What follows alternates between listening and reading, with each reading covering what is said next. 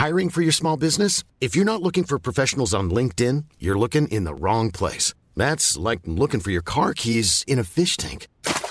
LinkedIn helps you hire professionals you can't find anywhere else, even those who aren't actively searching for a new job but might be open to the perfect role. In a given month, over 70% of LinkedIn users don't even visit other leading job sites. So start looking in the right place. With LinkedIn, you can hire professionals like a professional. Post your free job on linkedin.com slash people today.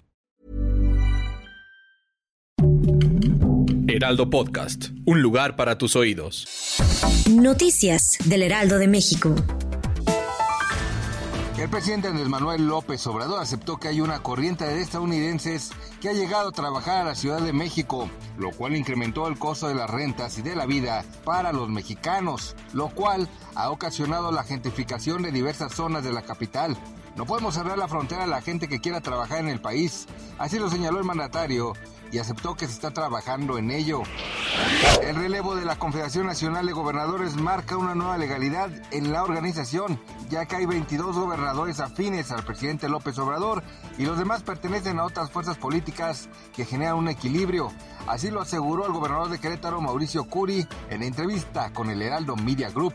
El gobernador destacó que es importante que haya un equilibrio entre los integrantes de este grupo, que se fomente la colaboración y la lluvia de ideas entre ellas para que se puedan generar soluciones para la nación.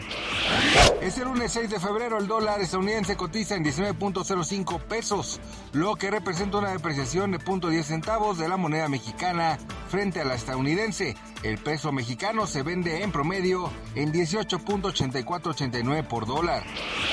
La madrugada de este lunes, un edificio de la ciudad turca de Diyarbakir se derrumbó durante un reportaje en vivo.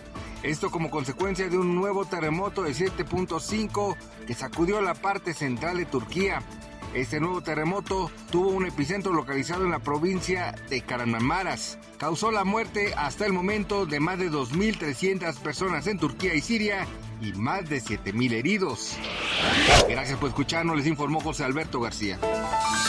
Noticias del Heraldo de México.